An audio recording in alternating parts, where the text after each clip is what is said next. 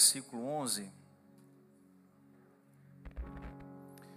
Esse texto, ele falou muito ao meu coração entre os meus dias de devocional. E eu quero falar hoje um pouco sobre o tema Volte para agradecer.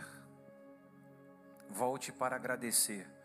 Lucas 17, versículo 11. Dá só mais um pouquinho de grave aqui, só um pouquinho de peso. Lucas 17, versículo 11.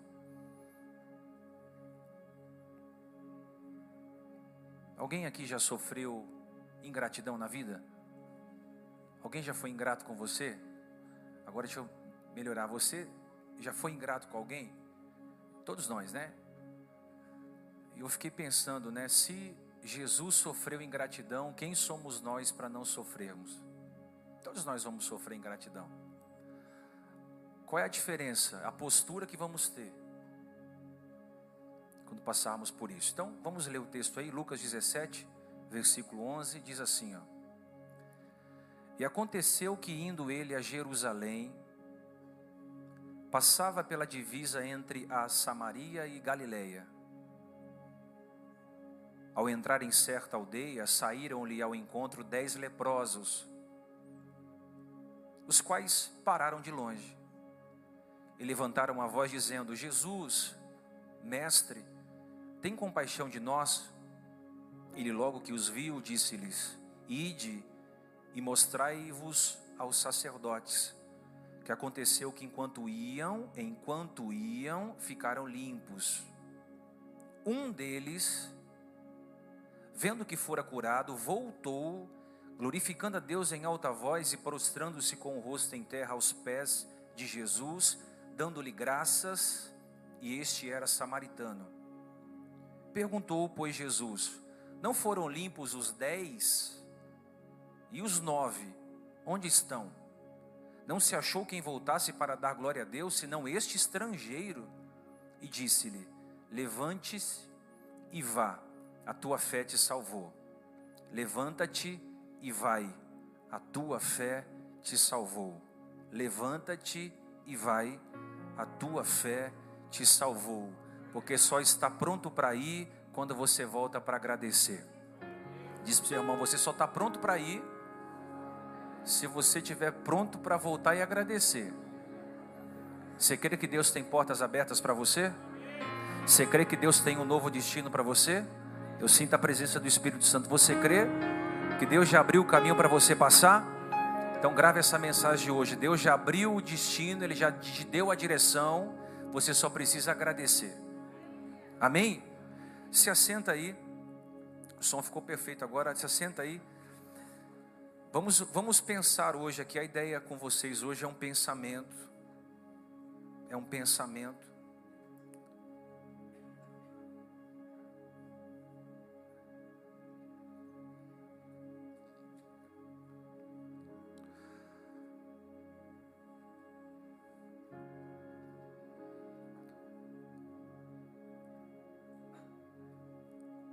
Amém? Pode apagar a luz, eu gosto do escurinho mesmo.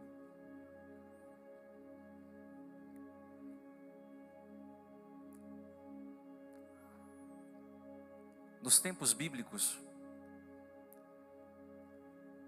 não houve doença pior do que a lepra, também conhecida como ranceníase ou mal de Lázaro.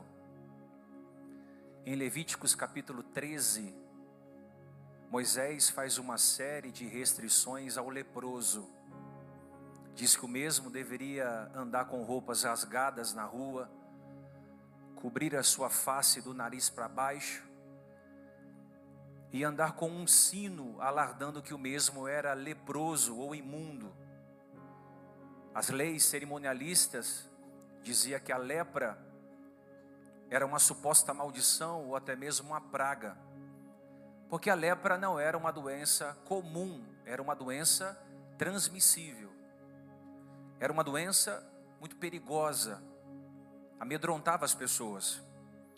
O leproso era visto como um homem que estava sobre o jugo de Deus ou a maldição de Deus. A lepra, ela necrosava toda a parte do corpo humano. Geralmente, quando a vítima era alcançada pela lepra, a lepra co costumava carcomer as pontas do nariz, as pontas da orelha, as pontas da bochecha, as extremidades, a extremidade do queixo, fora as entradas do cabelo. A lepra era uma doença que, quando atingia a vítima, geralmente fazia com que o corpo da vítima ficasse purulento, cheio de pus, feridas e muito sangue. Isso se dava porque as glândulas sudoríparas paravam de transpirar. O indivíduo não transpirava. E por não transpirar, perdia a sensibilidade. Ele não sentia dor. Ele não sentia mais a, a, a área afetada, não sentia mais o toque. Então, o leproso não sentia mais o toque porque a área havia sido consumida pelo organismo. E era uma doença muito desumana. Eu digo desumana porque o leproso, quando detectado que o mesmo tinha essa doença, ele tinha que se isolar da sua família. Imagina alguém chegando em casa e dizendo à esposa: Meu amor, fiquei sabendo que estou com lepra, vou precisar me afastar de vocês. Imagina o leproso montando a sua mala com alguns pertences e não podendo mais dar um beijo de despedida na esposa, não somente na esposa, mas nos filhos. Imagina a dor que um leproso sentia ao ter que sair da própria casa onde construiu vínculos afetivos. Não só se distanciava da família, dos filhos, mas dos amigos, dos parentes. De fato, era uma doença desumana porque ele era excluído da sociedade. E ele passava a viver no Vale dos Rejeitados, ou também conhecido como o Vale dos Leprosos, o lugar onde ficavam os coxos, o lugar onde ficou a mulher do fluxo de sangue, que durante 12 anos é, sangrava interruptamente. Era um lugar caótico, era um lugar de pouca visita, de pouca manifestação. Se um dia ele fosse andar na rua, ele tinha que andar com esse sino, que era um salvo induto, dizendo que ele era impuro. Então era uma doença que abalava não somente o físico, mas também abalava o emocional de quem era contraído por lepra. Eu acho interessante falar, dar essa introdução a vocês, porque a Bíblia diz que Jesus está indo em direção a Jerusalém. Jerusalém é a cidade da adoração. E no caminho de Jerusalém ele entra em uma certa aldeia. E dentro dessa certa aldeia existem dez leprosos. Quantos leprosos? Dez leprosos. Dez pessoas que estão sofrendo da mesma dor. Dez pessoas que estão sendo sepultadas em vida. Dez pessoas que estão sangrando, que estão emitindo mau cheiro, mau odor. Dez pessoas que estão longe dos seus filhos, família, excluídos da sociedade. E o que é interessante é que quando eles percebem que Jesus entrou na aldeia, o evangelista Lucas, que era um médico da cidade de Antioquia, discípulo de Paulo, relata com muita precisão. Quando Jesus entra na, na aldeia, os discípulos é, estavam junto com Jesus, porque eles andavam todos juntos. Mas o versículo 3 diz que os dez leprosos se agruparam e em uma só voz, em uma voz uníssona, gritaram e bradaram: Mestre, tem compaixão de nós. A versão NVI diz: Mestre, tem piedade de nós. Eles estão clamando, pedindo a atenção de Jesus. Ele devia estar passando com mais pessoas, então eles gritam, chamando a atenção de Jesus: Mestre, tem piedade de nós. Em outras palavras, eles estavam dizendo o seguinte: Nós estamos morrendo aos poucos, estamos com saudade da nossa família, estamos sangrando, estamos vivendo em forma vegetativa. Faça alguma coisa por nós. Nós ouvimos falar que o Senhor já curou muitas pessoas. Ouvimos falar que o Senhor dá vista a cegos. Isso é só uma alegoria minha. Ouvimos falar que o Senhor dá vista a cegos, devolve as pernas a paralíticos, interrompe fluxos de mulheres que estão sangrando 12 anos. Faça alguma coisa por nós. E Jesus parou para ouvi-lo. Jesus parou para ouvi-lo e não somente ouvi-los. Jesus parou para ajudá-los. Por que, que Jesus parou para ajudá-los? Porque Jesus não entra em crise com as nossas lepras. Jesus não entra em crises com as nossas feridas. Jesus não entra em crise quando percebe que alguma área da nossa vida está exalando mau cheiro. Quem entra em crise são os homens que quando percebe que estamos com lepra, feridas ou mau cheiro, se distancia de nós. Jesus não. Jesus, quando sabe que alguma área da nossa vida está gangrenando, ele sempre vai fazer alguma coisa quando a gente clama.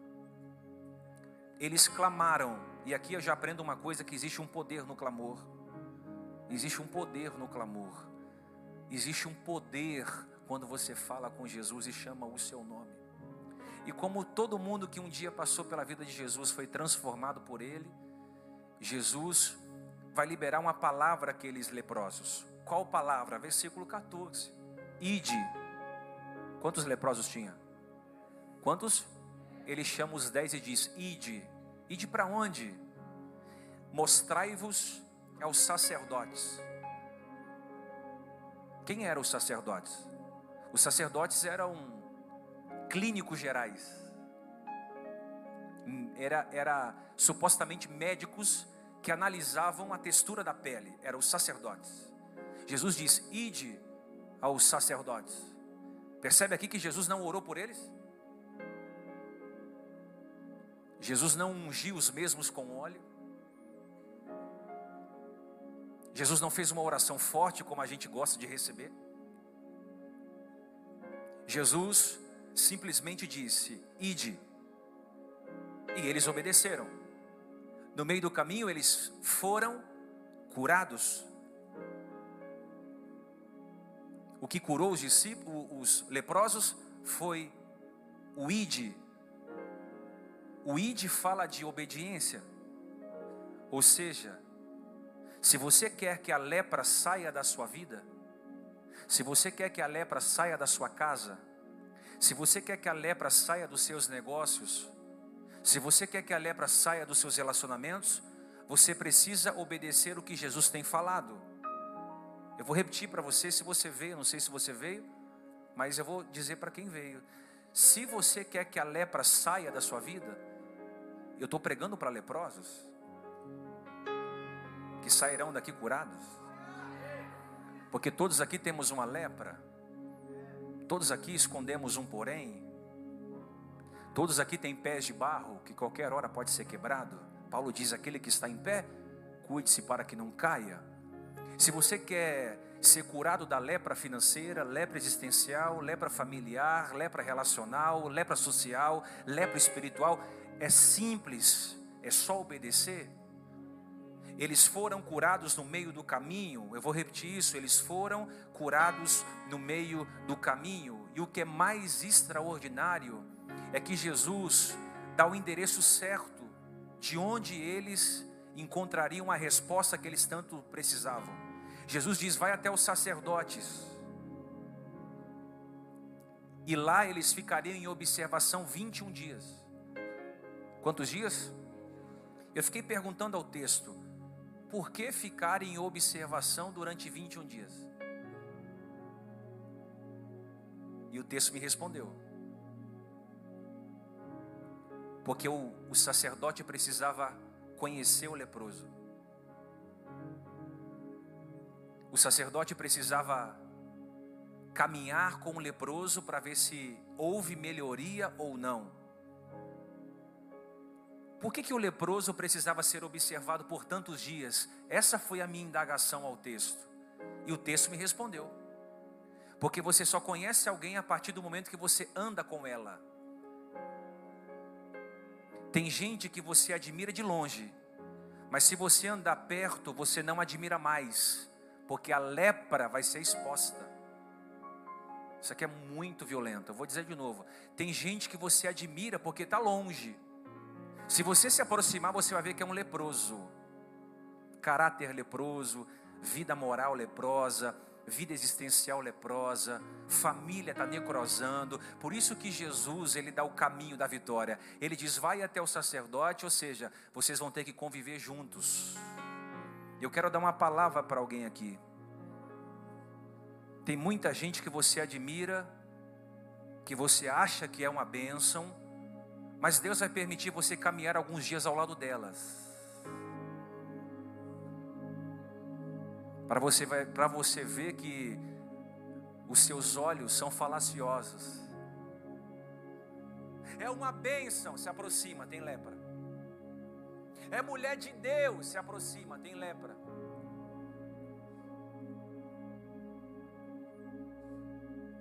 É um exemplo de família, se aproxima, tem lepra. Se você só conhece alguém a partir do momento que você começa a caminhar perto desse alguém. Jesus é inteligentíssimo. Vão até o sacerdote. E aí, eles vão examinar você de perto. Eles vão examinar você de perto. E o que, que esse texto nos ensina? Que não existe problema nenhum em buscar um milagre quando se precisa. Os dez estão em busca de quê? De um milagre, sim ou não?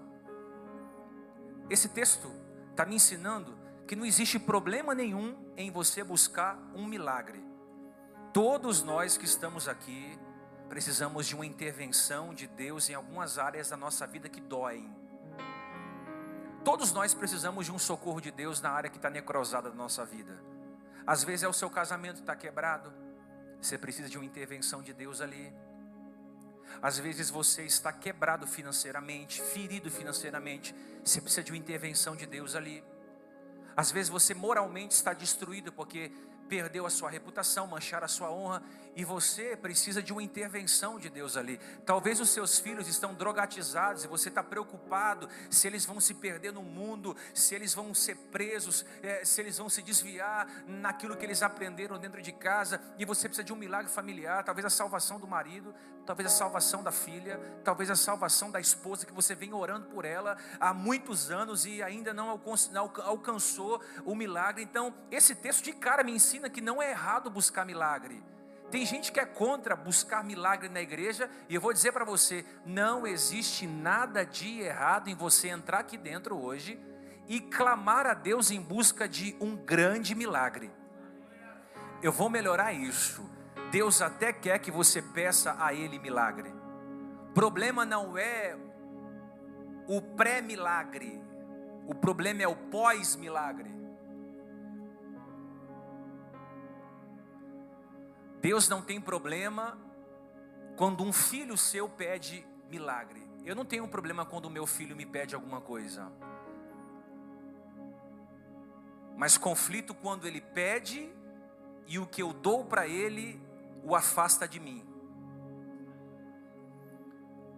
Alguém está entendendo?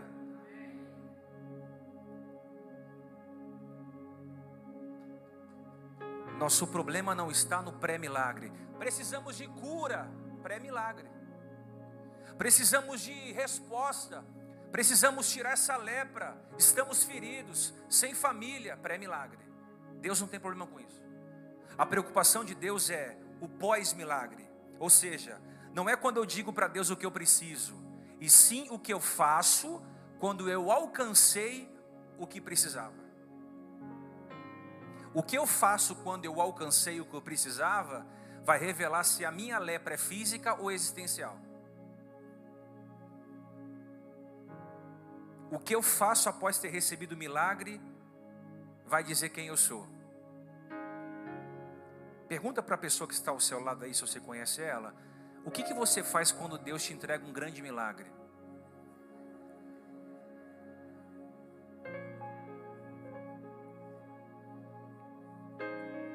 Quem aqui precisa de um grande milagre? Três pessoas? A Bíblia diz que quem bate, a porta se abre. Quem clama, encantra. Vou falar de novo. Quem aqui precisa de um grande milagre na sua vida? Se prepare para você sair daqui carregando esse grande milagre. Se prepare para a sua oração ser ouvida como a oração de Ana foi ouvida no templo. Se prepare porque Deus vai mudar a tua sorte. Se prepare porque Deus vai te conectar com pessoas que vão restaurar a sua saúde, a sua saúde espiritual. Se prepare porque o melhor de Deus já veio e é Jesus, mas você vai viver coisas que você não viveu porque Deus vai permitir você conhecer a sua melhor versão. Recebe essa palavra que eu vou dar para vocês agora. Deus não tem problema em te abençoar. Ao contrário, Ele quer te abençoar muito. O problema é o que eu faço quando eu sou abençoado. Vou dar um exemplo. Tem gente que está desempregado Aí vem a igreja e diz assim: Senhor, só um pouquinho mais baixo aqui, Senhor, se o Senhor abrir aquela porta de emprego para mim, eu vou dizimar, eu vou ofertar, eu vou ajudar minha sogra, eu vou ajudar meu sogro, eu vou deixar minha mulher linda, eu vou fazer uma viagem com ela, eu vou me vestir melhor. Se o Senhor abrir aquela porta para mim, eu vou ajudar os moradores de rua. Ah, Senhor, eu vou ser muito generoso. Aí Deus fala: Que coisa linda, que oração linda. Eu vou abrir a porta para esse, esse camarada aqui, porque a oração dele foi muito top. Aí Deus abre uma porta maravilhosa. Aí o irmão entra. No primeiro mês que ele entrou para trabalhar, ele já foi abençoado. Mas ele foi tomado de amnésia espiritual. Ele se esqueceu da oração que ele fez no templo. Aí ele já não, já não tem mais o prazer de fazer o que falou que ia fazer. Lembra que ele disse que ele ia ajudar a obra de Deus? Lembra que ele disse que ele seria um patrocinador da obra de Deus? Lembra que ele disse que ele seria um voluntário? Lembra que ele disse que ele ia financiar o pobre, que ele ia financiar a, a sogra? Ele já não consegue mais viver em função do que ele falou. Por quê? Porque a bênção dele roubou ele do que Deus deu. Está cheio de gente aqui que fez essa oração, Senhor, se o Senhor me abençoar, se o Senhor me der a minha empresa, se o Senhor abrir aquela porta maravilhosa, eu vou ser fiel. Você contou para você e acreditou no que você disse. Financeiro. Agora vamos para o lado familiar. Tem gente que estava aqui com casamento quebrado, por exemplo. Aí você foi na sala, conversou comigo, às vezes você procurou um terapeuta familiar, às vezes você procurou a sua, a sua esposa, sentou na mesa e disse: Olha, amor, eu vou melhorar, amor. Eu prometo que eu vou ser um marido melhor. Eu prometo que eu não vou mais brigar com você. Eu prometo que eu vou ser leal ao nosso casamento. Aí você falou assim: se Deus me ajudar, eu vou ser o melhor marido, eu vou ser a melhor esposa. Aí Deus falou: que oração linda que oração maravilhosa, vou abençoar essa casa. O que, que a pessoa faz? Um mês depois, ele está cometendo as mesmas práticas, ele está cometendo os mesmos erros. Ele sai, não diz aonde vai, ele omite uma coisa aqui, ela omite uma coisinha ali, ela esconde uma coisa aqui, ele tenta é, ludibriar você aqui, comete os mesmos erros. Ele recebeu o milagre, Deus restaurou o casamento, mas está cometendo o mesmo erro e você não é obrigado a se relacionar com gente que se recusa a mudar. Viu? A única pessoa, eu não posso nem chamar de pessoa, porque Deus não é uma pessoa, pessoa é Espírito Santo. O único ser transcendente que não muda é Deus. A Bíblia diz: Eu, o Senhor, não mudo. Ele não muda, porque Ele é imutável. Eu e você não temos esse atributo, então nós temos que mudar. Amém ou não amém? Deus restaurou o casamento, ele se esqueceu que Deus abençoou. Você estava em pé e você disse: Senhor, se o Senhor. Você estava a pé, alguém aqui já andou a pé?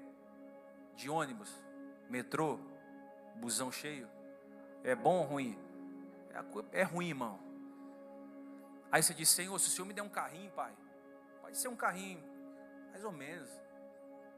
Se o Senhor me der um carrinho, eu vou para a igreja. Precisa nem ter ar-condicionado, não, Senhor. É só para eu para o culto. Aí Deus falou que oração linda. Abençoe esse irmãozinho aqui.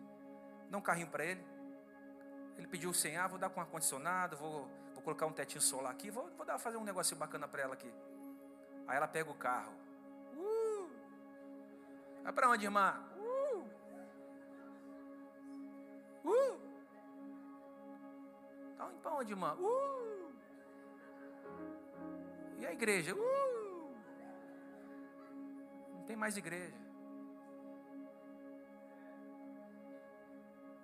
Mas ele pediu para vir para a igreja. Pegar na sua veia, você pediu um carro para levar seu filho para o hospital. Você pediu para ir no shopping com a sua esposa. Aí Deus dá o carro. Mas o carro transformou-se em uma maldição. Que o milagre veio. Está vendo como Deus tem problema em abençoar a gente? Quem está entendendo? O problema é o que a gente faz. Você estava sem um real no bolso. Aí você falou, Senhor, eu queria um dinheirinho, pai. Queria. Aí Deus vai e te abençoa financeiramente. O que, que acontece, irmão? Ninguém é abençoado com seu dinheiro, só você. E esse texto nos mostra tudo isso que eu falei para vocês de forma macro. Havia dez leprosos. Quantos leprosos? Os dez foram curados. Os dez foram abençoados. Os dez foram restituídos na honra. Os dez foram inclusos novamente na sociedade. Os dez voltaram para sua casa, para os seus amigos, para sua comunidade, para as suas vidas. Quantos leprosos eram? Só que o texto diz que só um voltou para agradecer. Isso mexeu demais comigo. Foi aí que o Espírito Santo ministrou meu coração. Diego, enquanto a ferida estava doendo, eles clamaram a mim. Mas depois que a ferida foi sarada, eles deixaram de clamar. Existem coisas na nossa vida que jamais vão parar de doer, para que a gente jamais pare de clamar. Diz para o irmão que está ao seu lado: existem coisas na sua vida que jamais vão parar de doer, para que você jamais pare de clamar.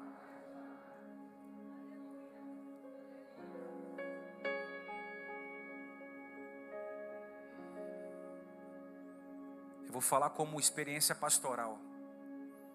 Tem gente que não pode melhorar de vida não é porque Deus não quer que a vida desse alguém melhore, é porque esse alguém melhorado se transforma. Você conhece alguém assim? Não. Aqui não tem, eu louvo a Deus, porque essa igreja é top demais, irmão. Não tem.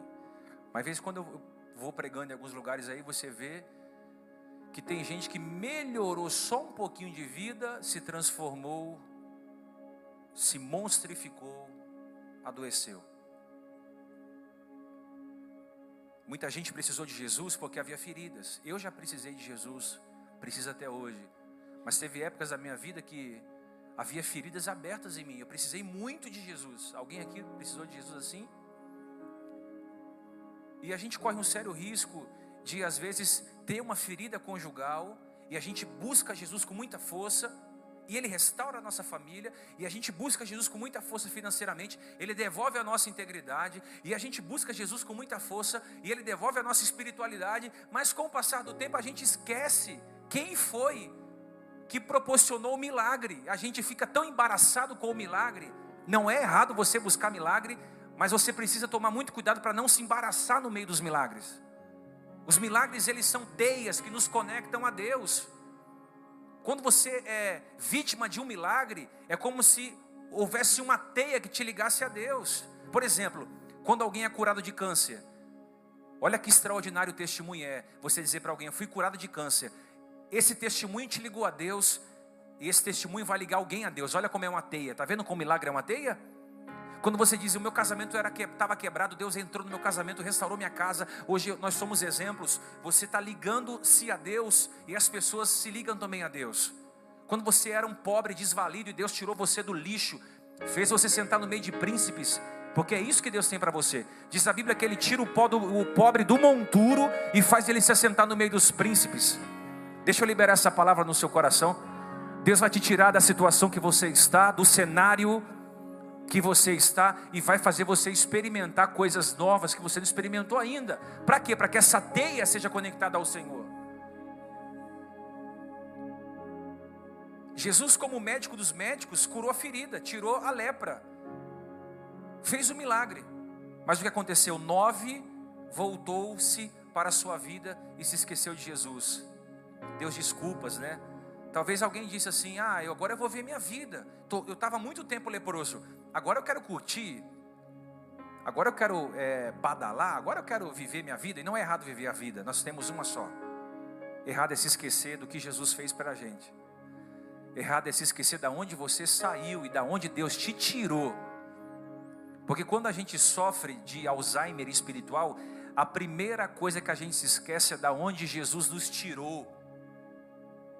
Alguém lembra aqui de onde Jesus tirou você? Ah, irmão, eu saí do pecado. Alguém saiu do pecado também? Alguém saiu do lamaçal de lodo? Alguém saiu do erro? Das trevas? Louvado seja Deus. Nunca se esqueça de onde Jesus te tirou. O que, que eu faço após receber o milagre revela onde está minha lepra. Diz o texto que dez foram curados, mas um voltou para agradecer. Versículo 15 diz que um deles, quando viu que estava curado, imagina a sensação daquele homem de saber que estava curado, passar a mão no corpo e não sentir mais chagas, nem feridas, nem pus, nem sangue.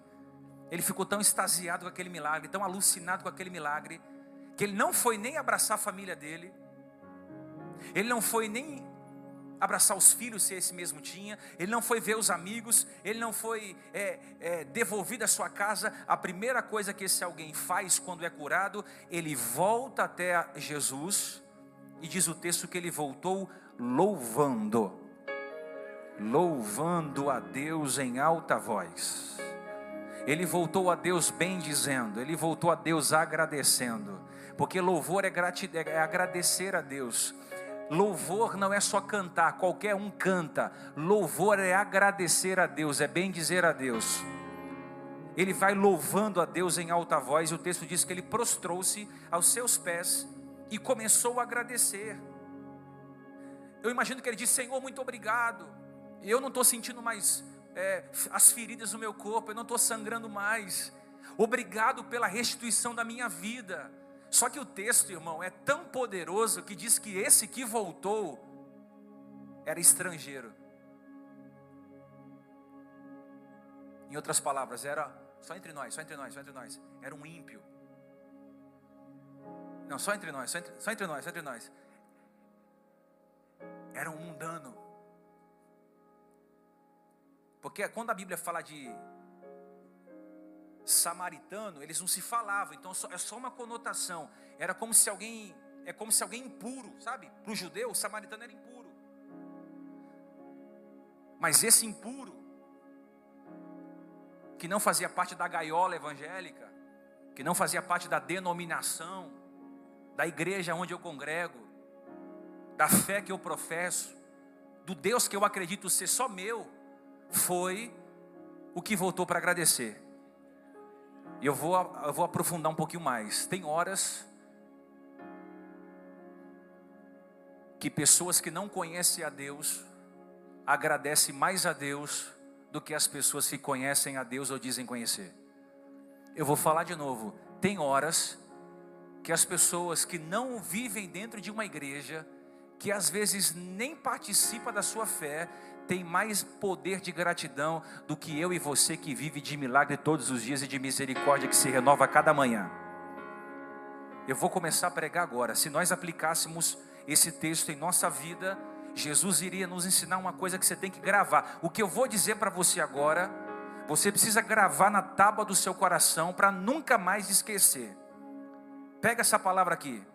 Se Jesus fosse nos ensinar alguma coisa que esse texto, a primeira coisa que ele nos ensinaria é: nem todo mundo que você ajudou um dia vai voltar para te agradecer.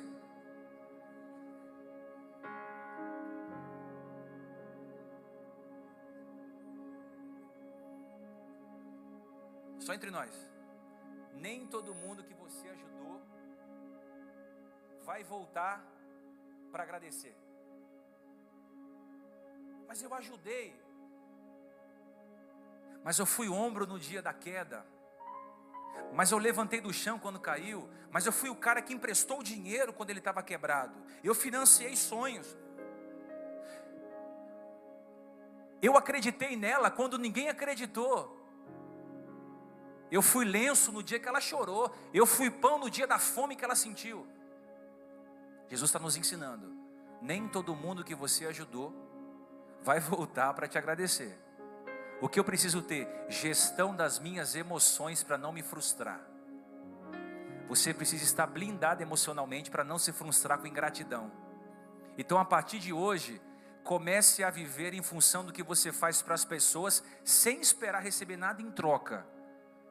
Faça para as pessoas como se você estivesse fazendo para Deus. Por quê? Porque Deus é quem vai dar paga. Deus é quem vai dar. Eu vou falar isso para alguém aqui. Não espere tapinha nas costas de quem você ajudou, de quem você serviu. Melhor, de quem você amou, se derramou de amores. Ah, eu amo tanto. Você amou tanto que você foi traída. Ah. Você amou tanto que te, ela te deixou. Pastor, por que, que ela me deixou? Porque você não reorganizou os seus amores. Pastor, por que ele foi embora? Porque talvez você amou mais a ele do que a Deus. E quando a gente coloca qualquer coisa aqui dentro, mais do que a Deus, a gente corre o risco de perdê-lo. Deus não é estraga prazer, mas Ele vai estragar todo o prazer que Ele não faz parte. Talvez Deus tenha que bagunçar o seu namoro para você voltar ao altar. Talvez Deus tenha que bagunçar sua vida financeira para você voltar a clamar.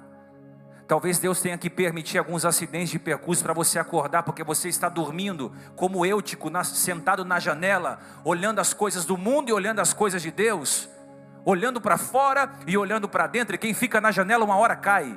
Deus te trouxe aqui nessa quarta-feira nessa véspera de feriado, para fazer você acordar para a vida e fazer você ser devolvido ao lugar que Deus preparou para você. Eu vou dizer de novo: o seu final não vai ser um final de queda, o seu final não vai ser um final de solidão, o seu final não vai ser um final de suicídio, o seu final não vai ser um final de depressão. O futuro que Deus tem para você, seus olhos não viram, seus ouvidos não ouviram e jamais penetrou no seu coração por isso que Jesus está aqui te acordando hoje, para dizer para você: a vida é uma realidade.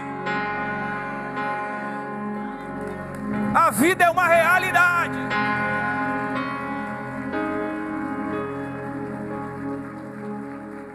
Vê se essa pessoa que está do seu lado é de carne e osso aí, vê aí, bate nela assim com carinho. Isso, essa pessoa que está ao seu lado é ser humano, e ser humano é ingrato.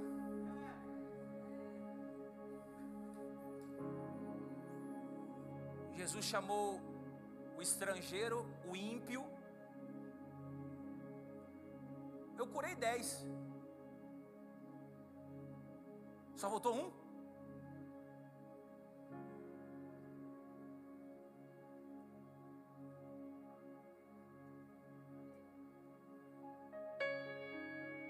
Anote o que eu vou dizer para você agora. A maioria das pessoas só precisam das outras enquanto a ferida está aberta. Depois que cicatrizou, é descartável. Ah, eu estou com lepra. Ah, ah eu estou ferido. Eu estou sangrando. Aí eu preciso. Eu não tenho o que comer em casa, preciso. Eu não tenho dinheiro, preciso. Eu não tenho ninguém do meu lado, preciso. E depois que eu alcancei tudo que eu preciso, agora é ser descartável.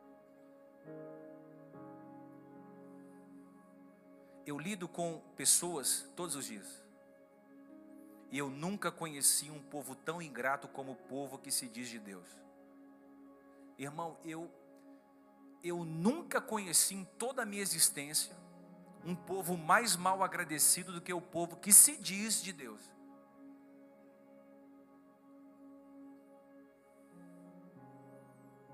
Você pode ajudar, você pode abraçar, você pode visitar, você pode estender a mão, você pode emprestar tua vida, você pode emprestar teu rim, você pode doar sangue, você pode socorrer, você pode sair voando que nem um querubim e, e livrar do mal, você pode orar, você pode jejuar, você pode, irmão do céu, eu vou dizer para você, aprenda isso para você não se frustrar dentro de igreja. Dentro de igreja você só se frustra se você quiser.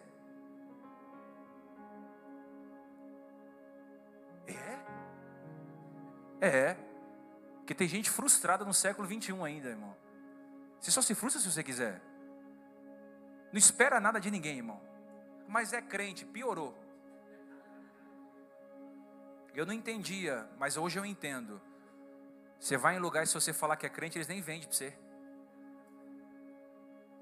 Por quê? Porque a má reputação. Por isso que a gente não tem que ser crente. Crente até o diabo é. A gente tem que ser santo. Porque a santidade é o maior atributo de Deus. E se nós somos a sua imagem e semelhança, se somos parecidos com Cristo, se somos pequenos Cristos, a santidade precisa ser a nossa maior identidade. Essa palavra é para alguém que está aqui hoje. Tem muita gente aqui machucada, sabe por quê? Esperou que fosse recíproco.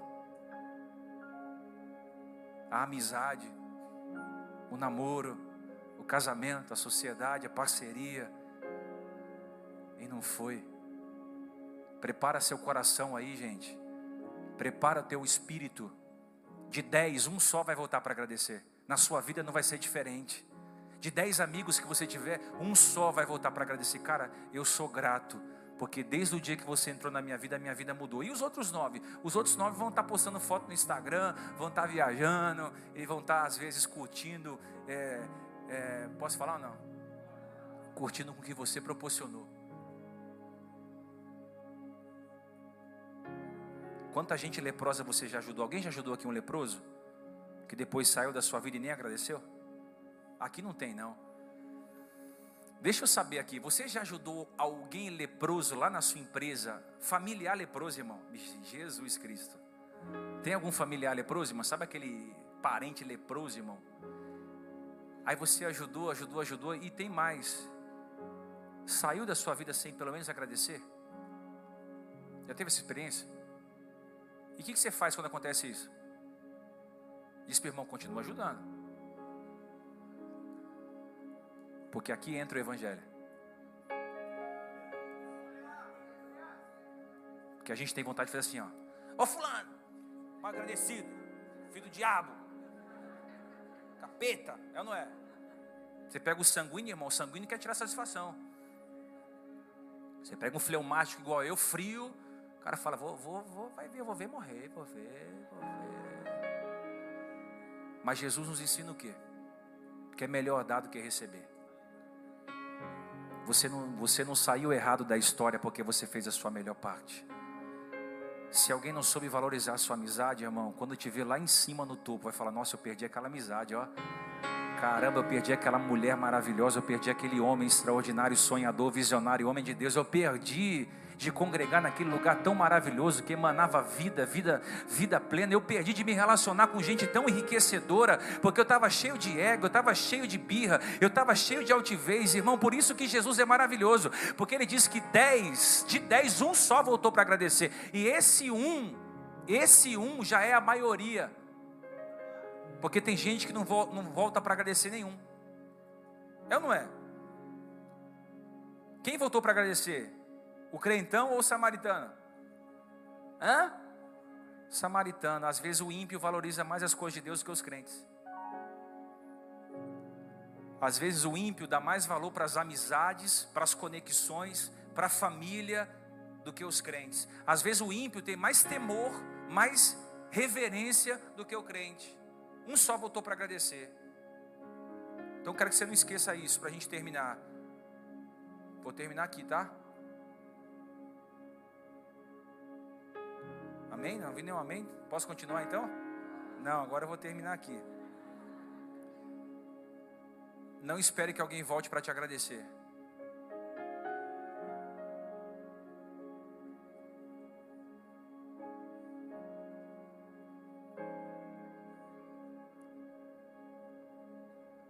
Pastor, por que, que os nove não voltou para agradecer? Porque eles acharam que era obrigação de Jesus curar. Estou na igreja, tem que ser abençoado. Passou daqui vai me servir. Quem disse? Eu vim ao mundo para ser uma diva. Todos têm que me servir. Conhece gente assim? Tudo tem que girar em torno de mim.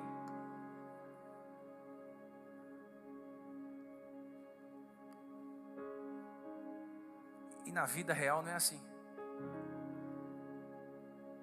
Na vida real, Jesus já fez por nós o que ele tinha que fazer: entregar o seu filho unigênito. Para todo aquele que nele crê não pereça, mas tenha a vida e vida eterna. O que ele faz após isso é aí é milagre. E milagre, irmão, é muito bom para quem precisa, mas é muito ruim para quem não sabe administrar. Tem gente na fila do milagre há 10 anos. Oh Deus, eu quero muito, Deus, eu quero muito, Deus, eu quero muito. Aí Deus está falando: tá bom, se eu te entregar, você se perde, meu filho. Meu filho, se eu te, se eu te entregar, você morre. Você não tem maturidade emocional, não. Se o namorado te tira da igreja, se uma namorada te tira da igreja, é, se o dinheiro te tira da igreja, se é, uma praia te tira do, do, da igreja, se as coisas te, te ludibria. Imagina se eu te der poder e riqueza. Coisa mais linda que tem é alguém próspero, irmão, mas cheio de Espírito Santo. Coisa mais linda que tem é aquela família linda, abençoada, mas a prioridade não é, estou falando templo, não ficar socado dentro da igreja, não. A prioridade é Cristo. Deixa eu liberar essa palavra. Deus não tem problema em te abençoar. E por sinal, Ele quer te abençoar nessa noite. Mas por favor, quando você estiver andando com um carro melhor, morando em uma casa melhor, quando você estiver ganhando dez vezes mais do que você ganha hoje, quando você estiver sendo chamado para palestrar em outros estados, pisar seus pés em outros aeroportos, quando você estiver em um nível de revelância altíssimo, por favor, não se esqueça da onde Deus te tirou. Eu vou melhor, não se esqueça que eu e você éramos leprosos. Deus não tem obrigação de fazer nada por mim por você.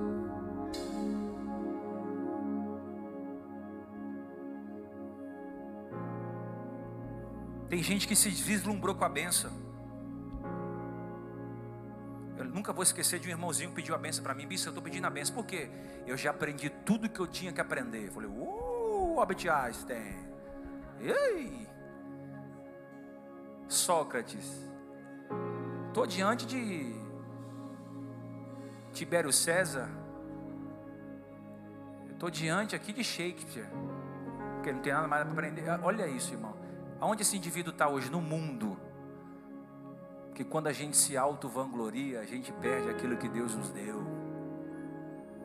Eu prefiro uma mulher cananeia que vai ali na aba de Jesus, dizendo: Senhor, tem misericórdia de mim, eu preciso de um, de um milagre. Não, não é lícito pegar os pães e dar aos cães. Não, eu, eu como até o farelo dos cães aqui, se você deixar. Jesus olhou para ela e diz: Olha, mulher, tua fé te salvou. Eu prefiro alguém que vai se humilhando debaixo da mesa, igual é, Mefibosete, que estava em Lodebar esquecido, do que alguém altivo, soberbo, que está vivendo um milagre, mas vai perder os milagres que Deus. Essa palavra é poderosa para alguém aqui aqui. Deus está substituindo. Deus está substituindo a entrega de milagres. Era para o milagre vir para um, mas Deus está dizendo: se não valorizar, eu vou dar para o outro.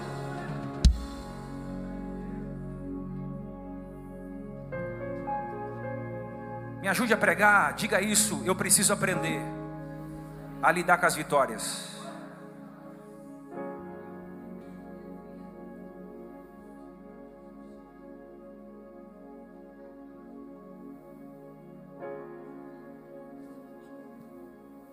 Meu maior desafio não é pregar para muitas pessoas. Meu maior desafio não é dirigir uma igreja. Meu maior desafio é dirigir eu mesmo. Seu maior desafio é você.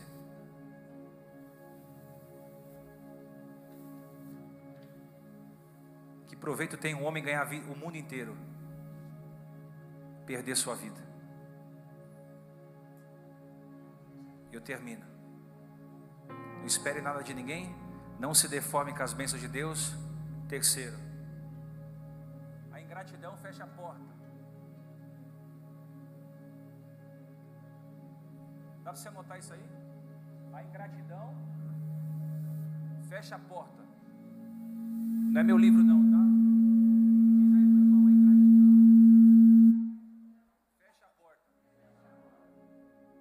Você quer abrir a porta para quem é ingrato? Para mal agradecido? Muita gente fechou a porta, irmão. Por quê? Porque passou cheio de soberba. Mas deixa eu dizer algo para você que eu aprendi com a vida. Quando você vai fechando as portas com a soberba, quando você tem que voltar, você tem que passar por elas. Mas você não volta mais cheio de soberba, você volta humilhado. Eu já passei por isso. Fui fechando porta. E depois eu tive que voltar me humilhando e abrindo toda a porta que eu fechei. Você quer aprender algo na vida? Nunca feche uma porta, porque você não sabe se você precisa passar por ela amanhã. E tem outra. Se a ingratidão fecha a porta, o que eu preciso fazer para as portas estarem abertas para mim? Em tudo dar graças. Eu vou agradecer pelas minhas amizades, eu vou agradecer pelo meu trabalho, eu vou agradecer pela minha igreja, eu vou parar de murmurar dela, eu vou agradecer pelo meu pastor, vou agradecer pelas minhas filhas, pelo meu marido, pelo carro que eu ando, pela comida que eu como, eu vou agradecer aonde eu moro, eu vou agradecer pelo aquilo que eu estou vivendo, eu vou agradecer pelas viagens que eu vou fazer, eu vou agradecer pela espiritualidade que eu estou crescendo, eu vou agradecer pelos livramentos. Aí você começa a ter como estilo de vida a gratidão. Eu não tenho paciência para andar com murmurador, você tem? Se você estudar um pouco sobre murmuração, você vai ver que o murmurador, a primeira faculdade intelectual que é atingida é o seu cérebro. Murmuração é um vício que atinge o seu cortex cerebral. Você começa a ficar doente. Ai, eu não gostei da luz da igreja. Ai, eu não gostei do carro do amigo. Ai, eu não gostei da comida. Começa assim? Ai, o chuveiro não está muito quente hoje. Ai, o café está morno. Ai, mano, leva um maçarico, esquenta. Gostei do tempo hoje, está meio frio, meu calor, não sei, amanhã é feriado. Você vai ter um feriado na semana? Vai tra... ah, irmão, Aí você viu a manchete? Eu não gostei do filme. Irmão, é, tem gente que murmura o tempo todo. E a gratidão, irmão? Jesus está nos ensinando aqui o poder da gratidão. Quem somos nós? Os nove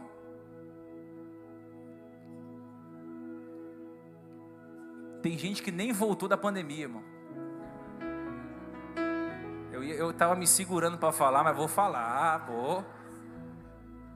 Me livra, Deus, coronavírus. Estou online, pastor, estou firme. Aí passou 2020, 2021, 2022. Não teve coragem nem para voltar para agradecer. Aí eu fico pensando, se o Wi-Fi cair, irmão.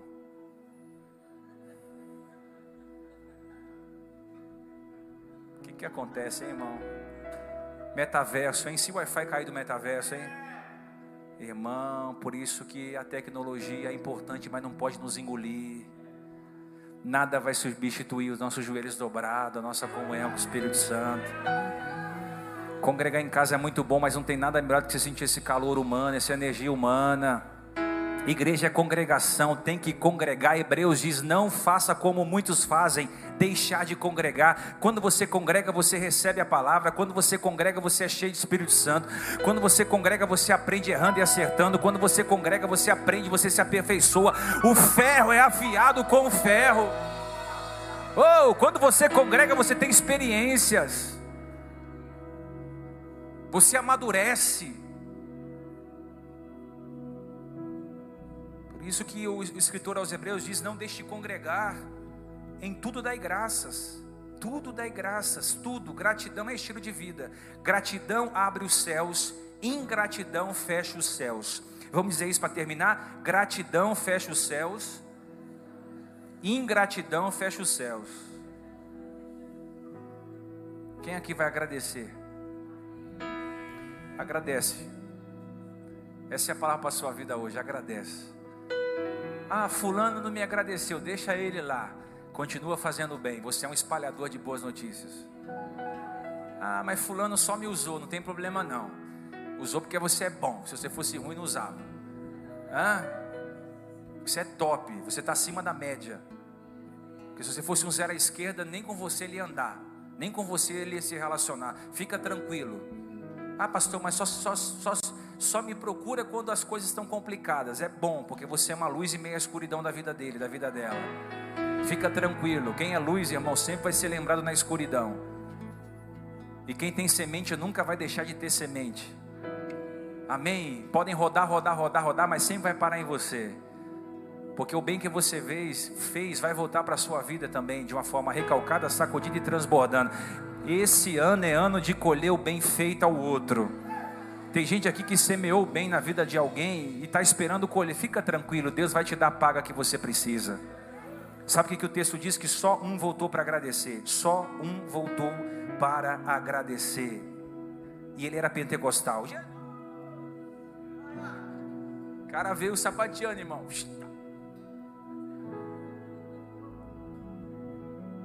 Só que Lucas diz, era samaritano, irmão. Virou crente na hora. Aí Jesus questionou: Não foram purificados dez? Aí talvez ele falou: É, um ficou online, o outro mudou de igreja, o outro montou a igreja na, na igreja na rua de cima, o outro tá, tá com a sogra, o outro foi pro clube.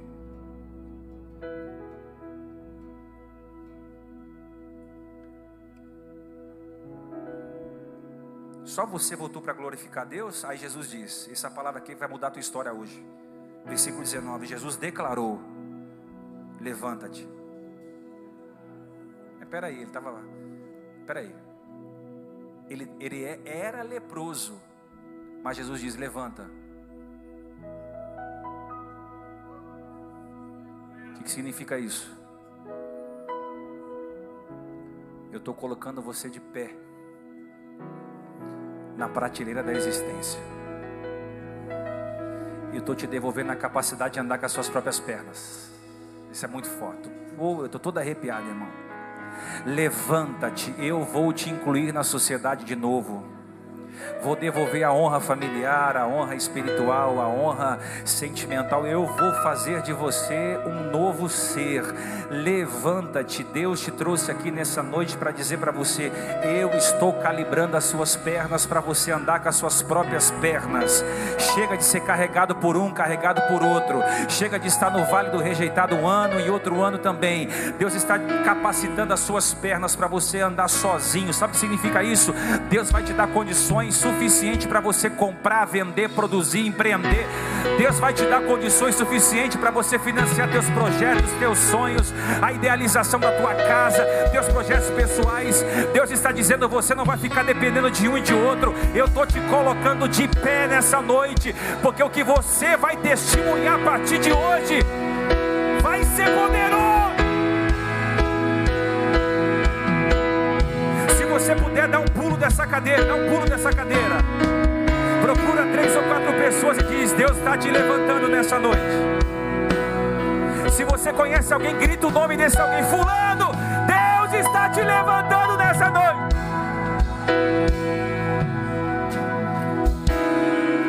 Peraí, peraí, peraí, peraí, peraí.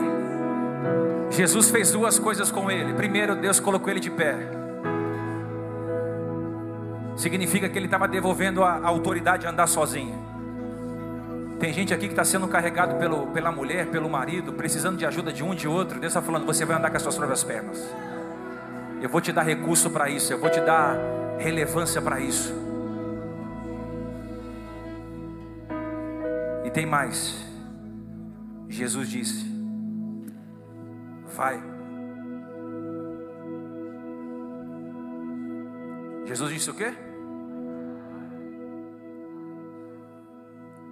tem uma hora certa de ir. Muita gente foi na hora errada.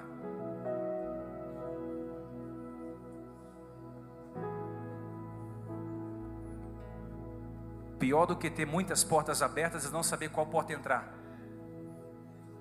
Existe um tempo para o cristão ir. E esse tempo é quando ele diz: Vai, vai que eu já preparei a vaga, vai que eu já preparei o lugar, vai que eu já preparei as conexões, Vai que eu já preparei a restituição da sua casa. Vai que você não vai mais ser mais envergonhado naquele lugar. Vai que eu já liberei a sentença judicial. Vai porque a causa vai ser ganha. Ele, ele, ele diz o vai. Ele é o Senhor do vai. Ele diz: levanta e vai. E acrescenta: a tua fé te salvou.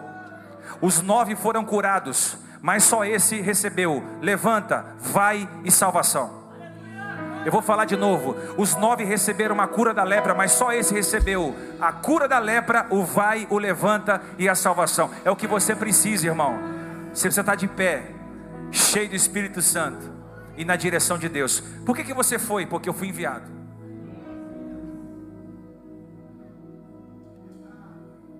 Deus me mostra algumas pessoas aqui que vão começar a ser enviado.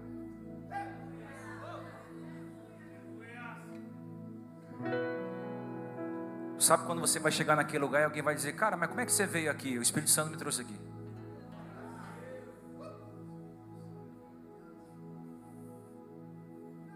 Tem lugar que você só não foi ainda porque o vai está sendo liberado hoje. Recebe essa palavra no seu espírito. Existem portas de emprego sendo abertas porque Deus já disse para você: vai que a porta vai se abrir. Existem promoções salariais que Deus está liberando nessa noite, sabe por quê? Porque Deus está dizendo: vai que eu já coloquei o seu nome no coração do seu chefe.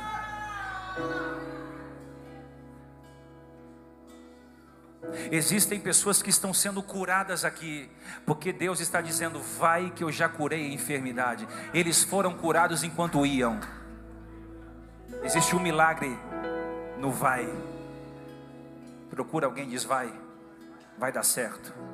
A vaga é tua, o lugar é seu, a posição é sua, o cargo é seu, a família é vitoriosa. Vai que já deu certo. Eu quero que você me ajude a pregar e diga: vai que já deu certo. Vai que já deu certo, vai que já deu certo, vai, me ajuda. Se você veio, me ajuda, vai que já deu certo, vai, toma posse da tua vitória hoje. Toma posse do milagre que você veio buscar. Você não veio buscar um milagre hoje? Vai que já deu certo. Financiamento vai que já deu certo. E a reconstrução da minha casa vai que já deu certo. E a expansão da minha empresa vai que já deu certo. E a restauração do meu lar vai que já deu certo. Vai que já